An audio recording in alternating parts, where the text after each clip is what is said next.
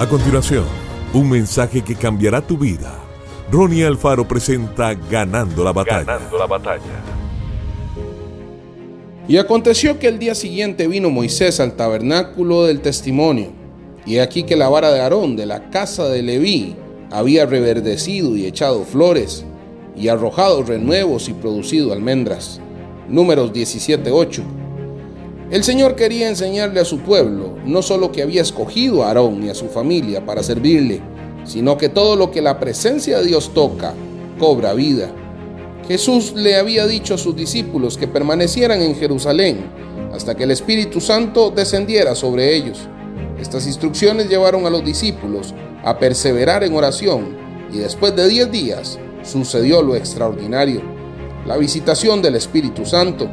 Este fue el acontecimiento más grandioso de la humanidad después de la muerte y resurrección del Señor Jesús.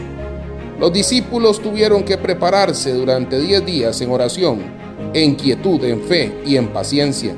Al practicar la intercesión en quietud es donde nuestros oídos espirituales se abren para hacer lo imposible, para concebir el sueño de Dios.